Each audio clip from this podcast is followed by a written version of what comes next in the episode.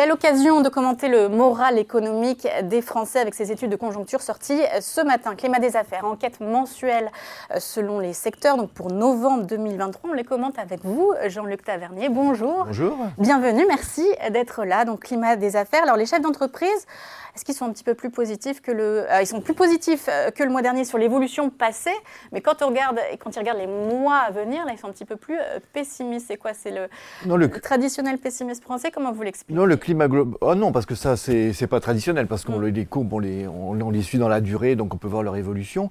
non, c'est assez morose dans la, dans la continuité un peu du mois précédent. Hein. Si on regarde le climat global des affaires, il était vraiment très bon en sortie de Covid. Il s'est ensuite érodé progressivement, notamment euh, du fait de la, de la crise ukrainienne. Mm. Mais on était encore, elle était encore à la moyenne de la, historique hein, du climat des affaires, tous secteurs confondus. Là, euh, en octobre et en novembre, on est passé en dessous. Euh, donc c'est quand même une morosité qu'on n'avait pas vue depuis, depuis la sortie du Covid, en fait en dessous de la moyenne historique, notamment aussi pour euh, euh, le climat des affaires industrie. On a 99 en dessous de, 200, euh, mais on sent quand même une vraie, vraie décrue depuis effectivement la fin de l'effervescence après le Covid. là aussi, comment vous l'expliquez? Alors, on l'explique. il y, a eu un rebond post-Covid à l'évidence, on le sait bien. ensuite, il y a eu bien, des craintes énormes suite à, l'invasion de l'Ukraine et à la hausse des mm. prix de matières premières, des prix d'énergie, etc. La catastrophe n'a pas eu lieu. Euh, ce qui est euh, un peu étonnant, je dirais, ou pas forcément intuitif, mais qui peut s'expliquer sans doute, c'est que c'est au moment où les prix ont reflué, c'est aujourd'hui maintenant qu'on a plutôt euh, un climat des affaires qui se, qui et s'assombrit, comme on, comme on le dit, on dit ça. Et alors même que le choc inflationniste, il, est en train un peu de se dissiper. mais il y a eu un événement dans l'intervalle, c'est qu'il il y a eu une réaction à la, hausse des prix, ce qui la politique monétaire mhm. et la hausse des taux. Oui, c'est vrai qu'on va, on va, parler évidemment de l'inflation et, euh, et, l'impact des taux élevés. Mais alors, juste par secteur, on voit quand même une forte dégradation, une dégradation dans le commerce de gros, de détail, l'automobile, alors que la, consommation, c'est justement ce qui nous avait porté, par exemple, cet été. Donc là, ça veut dire qu'on la consommation des ménages va baisser alors la consommation, elle n'est pas très vaillante hein, depuis euh, plusieurs trimestres. Euh, on a eu un petit rebond à l'été, en effet. C'est juste estival. non, ce qu'on observe en gros globalement, c'est que les, prix dont, les produits dont les prix ont monté, l'énergie et les produits alimentaires, la consommation a baissé sans qu'il y ait eu euh, de compensation sur d'autres biens ou d'autres d'autres services. Donc on a eu une consommation étale et puis une consommation des, comme ça a été beaucoup commenté, une consommation de produits alimentaires qui a baissé.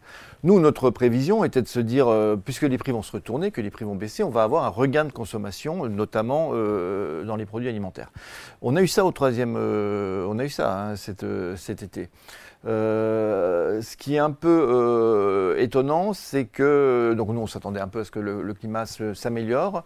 On va voir ce qu'il en est du climat de confiance des ménages en novembre. On le publiera que mardi. Là, ce qu'on publie ce matin, c'est les, les climats de confiance des, auprès des chefs d'entreprise.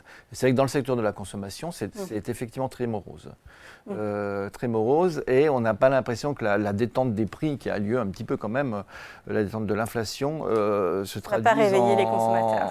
En, tout cas, une intention de commande du secteur de la consommation, du secteur de la, du commerce, que ce soit le commerce de détail ou le, commerce de gros. C'est ce qui est le plus loin de la moyenne. Hein. Le, bâtiment est encore un peu au-dessus de la moyenne historique. On sait que la construction neuve euh, souffre beaucoup, mais il y a tout l'entretien, euh, la rénovation euh, qui maintient le bâtiment à flot. L'industrie et les services sont un petit peu, soit à la moyenne, soit un petit peu en dessous. Et c'est bien les deux secteurs du commerce, détail et gros, qui sont très en dessous de la moyenne. Et puis l'industrie, on va regarder par exemple, euh, ce matin sont, sont, sont, sortis, les PMI flash, alors forcément ce n'est pas vos euh, indicateurs, mais euh, comment vous les regardez? Est-ce que c'est des indicateurs avancés? Donc comment est-ce que ça impacte les études de conjoncture que vous faites au mois le mois? Il y, a trois, il y a trois enquêtes. Hein. Il y a les PMI, il y a l'enquête de la Banque de France et il y a l'enquête de l'INSEE. Ce n'est pas exactement les mêmes questions. Mm. Euh, est-ce que c'est par rapport au mois d'avant, par rapport à trois mois, par rapport. Euh, nous, euh, il, y a, il, y a, des études qui ont été faites pour savoir quel était le meilleur prédicteur. Là, ils sont en dessous des attentes ce matin. Globalement, hein. j'avais l'impression, moi, que les enquêtes Banque de France et. peut-être que je ne suis pas tout à fait objectif, hein, que les enquêtes Banque de France et INSEE étaient un meilleur prédicteur de l'activité que les PMI. Euh, qui sont euh, noirs depuis plus longtemps. Hein. Mais zone de contraction 44,5. Donc nous, quand on fait nos quand on fait nos, notes de conjoncture, la prochaine, ça sera à la mi-décembre. Elle portera sur le, début de l'année 2024. on utilise nos outils qui sont nos enquêtes et qu'on a étalonnées depuis des années, des années, et qu'on utilise comme référence. Non, mais forcément, s'ils sont en zone de contraction euh, depuis longtemps, les, les, les, ah non, mais quand, non, mais quand il y a un message complètement contradictoire entre Enquête Banque de France et INSEE, ça arrive très rarement, et entre PMI et les autres, euh, on regarde, mm. mais ce n'est pas le cas actuellement. Qualitativement, c'est la même chose. On va parler d'inflation. Vous la voyez descendre euh, depuis encore de combien Là, on est à 4% en France, l'IPC, hein, euh, par rapport à des prévisions données début septembre. Vous la voyez justement, euh, vous aviez dit à 4% fin du semestre, là 4% en octobre. Ça veut dire que ça va très vite, beaucoup plus vite finalement que ce qu'on pouvait. non, alors il faut se méfier parce qu'il y, a, y a eu des hausses de prix d'énergie qui ont été très volatiles en fin d'année dernière. Il y, a des de base. il y a eu des prix du pétrole qui ont baissé. Il y a eu... Donc vous allez pouvoir voir que le glissement annuel, donc on compare le mois de, là on compare le mois d'octobre ou au mois d'octobre euh, de 2022. On fera la même chose en novembre et en décembre. On va avoir des, des mouvements qui peuvent être un peu erratiques. Hein, euh, ça peut remonter. Ça peut remonter, ça peut redescendre. Donc euh, notre diagnostic qui est autour de 4 à la fin de l'année n'est pas invalidé, je pense pas. Après, tel que les choses se, profilent, on devrait avoir une, une, poursuite de la baisse de ce glissement d'inflation en cours de l'année 2024 se rapprocher, alors je pense, euh, se rapprocher bien sûr de la cible de la Banque Centrale Européenne. Euh, parce que si vous regardez les, c'est très bien de regarder le glissement annuel, mais si vous regardez les prix, euh, l'augmentation des prix mensuels, vous, voyez par exemple que ça fait deux mois que les prix des produits alimentaires n'augmentent plus. Alors, sur le glissement, ça, ça s'est lissé, ça a un effet euh, mm. d'inertie. Donc, les prix des produits alimentaires augmentent encore de plus de 9% par rapport au même mois de l'année dernière. Mais les prix des produits alimentaires n'augmentent plus. Et donc, si cette tendance se poursuit, elle devrait se poursuivre avec les, renégociations de prix, on, devrait voir une poursuite de, prix euh, très faibles au mois le mois, et donc des glissements qui vont, qui vont naturellement baisser. Et ça, nous, on publiera ça euh, le 14 décembre, puisque pour l'instant, notre horizon de prévision s'arrête en, décembre. Mais qualitativement, oui la, baisse de l'inflation devrait se poursuivre assurément les premiers mois de l'année 2024, euh, sauf évidemment euh, catastrophe géopolitique. Euh, Donc baisse dans la enfin, stagnation dans l'agroalimentaire, l'énergie qui baisse, les services en revanche c'est devenu le premier contributeur à, l'inflation. ça met combien de temps à redescendre dans les services historiquement? Alors c'est normal, hein, les services c'est 50% du. C'est ce qui a mis le plus de temps à monter. Non mais c'est 50% de notre panier de mm. consommation les services. Hein. Mm. donc c'est beaucoup plus que l'énergie et, l'alimentaire, même réunis, puis aussi les produits manufacturés. Donc historiquement, les services, c'est toujours le principal contributeur de, l'inflation. En plus, il y a plutôt moins de productivité que dans le reste de l'économie. Donc on revient plutôt à une situation normale. La situation un peu atypique, c'était lorsque l'énergie et les produits alimentaires étaient le premier contributeur à l'inflation. La, crainte qu'on avait sur les services, c'était l'enclenchement de la boucle prix-salaire, parce que euh, dans les services, les coûts salariaux sont vraiment importants. Ça dépend bien sûr des services, mais dans beaucoup de services. Et euh, beaucoup. Et la boucle prix-salaire, et, parfois avec des bas, des bas salaires qui sont euh, avec des indexations du SMIC sur, sur les prix. Donc on pouvait. Comment vous mesurez donc, la crainte, c'était des salaires là récemment? La crainte, c'était. Je vais finir ma phrase. La crainte, c'était la hausse de. C'était que cette boucle prix-salaire et qu'il y ait un enclenchement un peu en emballement des prix des services. Et ça, les derniers mois, on ne l'observe pas. Donc effectivement, les services deviennent le premier contributeur parce que les prix, euh, parce que les, ça se normalise un peu dans l'alimentation et l'énergie. C'est le retour à une situation normale. On est autour de 3% de, prix des services. Et euh, la tendance est plutôt à minimiser le risque qu'il y ait un emballement euh, du prix des services par la boucle prix-salaire. Les salaires, on les mesure euh, régulièrement. On a amélioré d'ailleurs nos délais de publication. On est à 45 jours après la fin du trimestre. Et on a eu une surprise un petit peu avec une inflation, avec une évolution des salaires au troisième trimestre qui est un peu moindre que ce qu'on imaginait. De l'ordre de combien? Euh, on, est, euh, on, pensait arriver à 5% sur le, euh, en salaire moyen, y compris les primes, etc., à la fin de l'année. On n'y sera peut-être pas tout à fait. Je, voilà, mais, mais, on est quand même au-dessus de l'inflation, donc il y a quand même. Ah ben, là, on est, en là on, est actuellement dans la, la, période où les courbes se croisent. Mm. alors, naturellement, l'inflation s'est accru euh, la première et puis les, salaires suivent. Euh, parfois, de façon réglementaire, le SMIC est indexé a posteriori sur la hausse des prix, du fait aussi des calendriers des négociations dans les entreprises, bien entendu. Et, puis à un moment donné, les courbes se, croisent parce qu'on négocie à partir de l'inflation passée et puis l'inflation elle est en retrait. Donc on est à peu près à ce moment où on devrait plutôt avoir, du coup, l'an prochain, une, petite hausse du, du pouvoir d'achat qui rattraperait les baisses antérieures qu'on aura connues en 2022. 2023. Mais vigilance accrue sur l'inflation et la boucle. Oui, donc vigilance sur ces prix des salaires. Et encore une fois, pour l'instant, dans les derniers chiffres, pas de pas de, vraiment de crainte euh, sur cette boucle prix-salaire dans, dans, les prix des services. Bon, 2,9%, ça c'est le chiffre de l'inflation sur un an, le dernier chiffre de l'inflation. 4% euh, en France l'IPC, mais l'IPCH il est quand même à 4,5% parce qu'il faut quand même signaler qu'en France on a l'IPC, donc l'indice des prix à la consommation, et l'IPCH euh, harmonisés. Le gouvernement, lui, pour se comparer, il prend souvent quand même l'IPC. Pourquoi justement continuer de faire IPC, IPCH, alors que si on veut se comparer réellement, c'est plutôt l'IPCH qui est plus élevé et qui n'est pas à la faveur effectivement euh, de ce que veut montrer le gouvernement. Oui, c'est une question un peu épouvantablement technique. Euh, historiquement, ce qui, historiquement, l'IPC existait euh, de, toute éternité avec les conventions qu'on a là. Et donc, c'est une série qu'on suit régulièrement. L'IPCH est arrivé pour les besoins de la conduite de la politique monétaire. La BCE a dit, moi, il me faut un indice qui soit harmonisé avec des pratiques dans mm. les différents pays qui pouvaient être un peu différentes. Donc, un des sujets, par exemple, c'est le, prix de la santé. Est-ce qu'on prend qui, le prix uniquement de ce qui reste à charge le ménage ou l'ensemble des produits de santé, même la partie qui est prise en charge par la sécurité sociale? C'est ça une des grosses différences.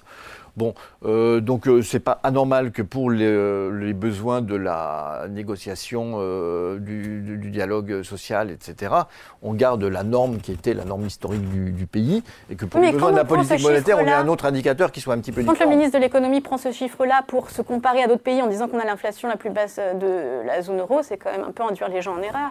Je ne sais pas s'il fait ça, mais moi, vous ne me mettez pas en porte-à-faux avec mon ministre. Mais, le, le, mais le,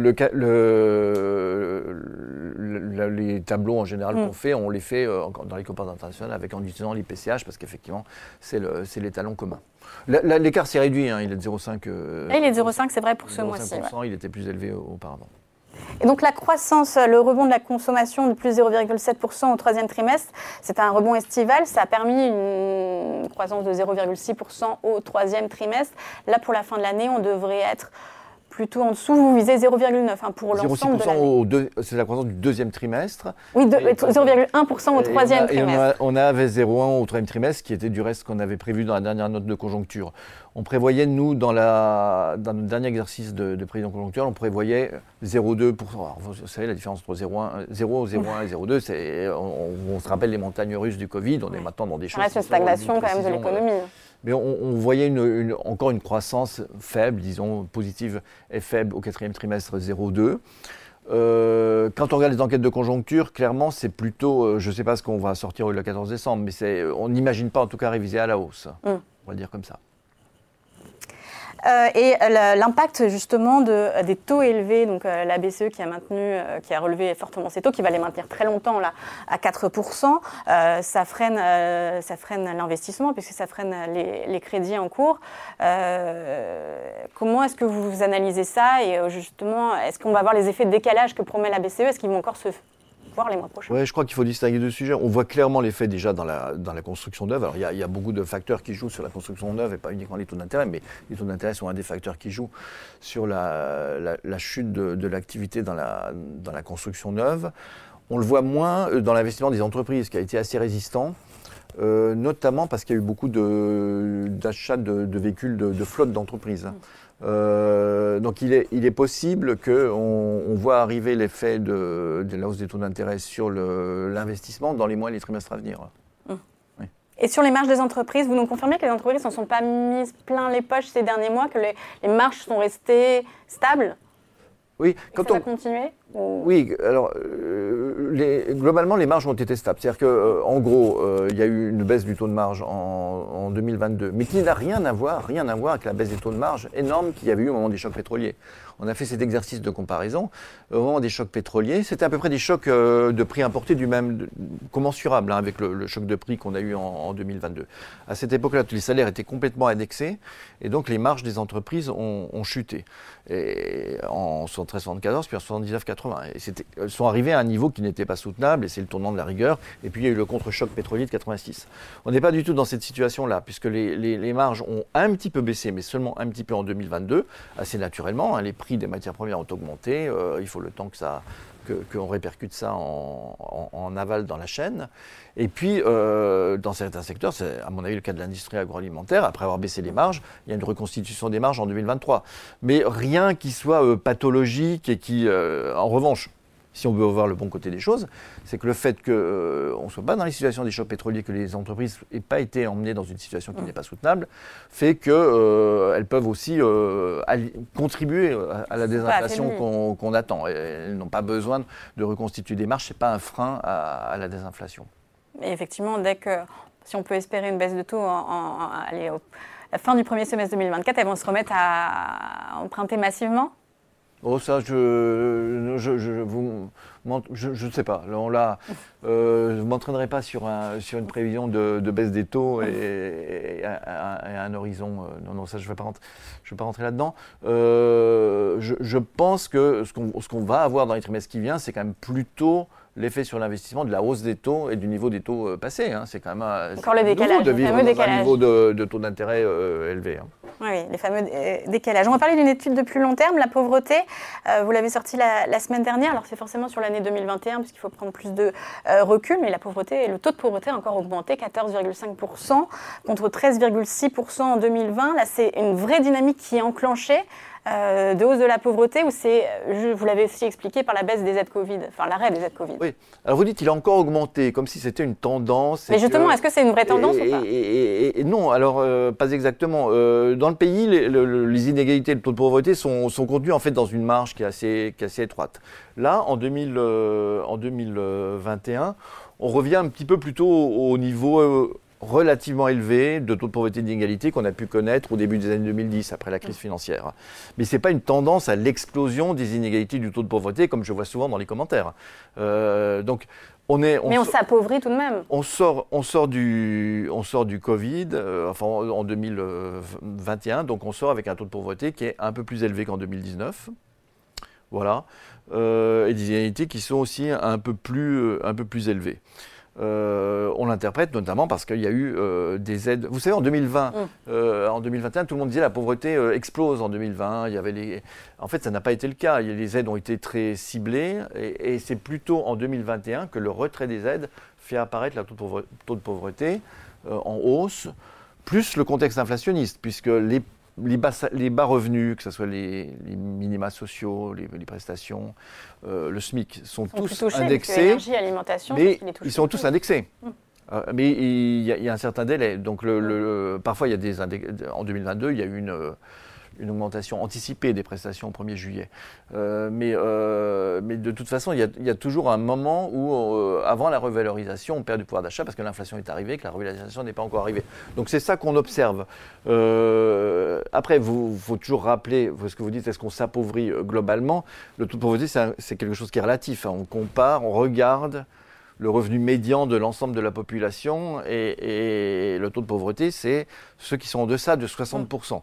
Si tout le monde voit son revenu, euh, son pouvoir d'achat multiplié par deux, tout le monde, on a le même taux de pauvreté, évidemment. Tout le monde est deux fois plus riche, mais on a le même taux de pauvreté parce que c'est un concept euh, relatif. Ceci dit, euh, ce qu'on observe aussi, et moi j'aime bien commenter ce chiffre parce qu'il est au moins aussi important, c'est on regarde aussi l'intensité de la pauvreté.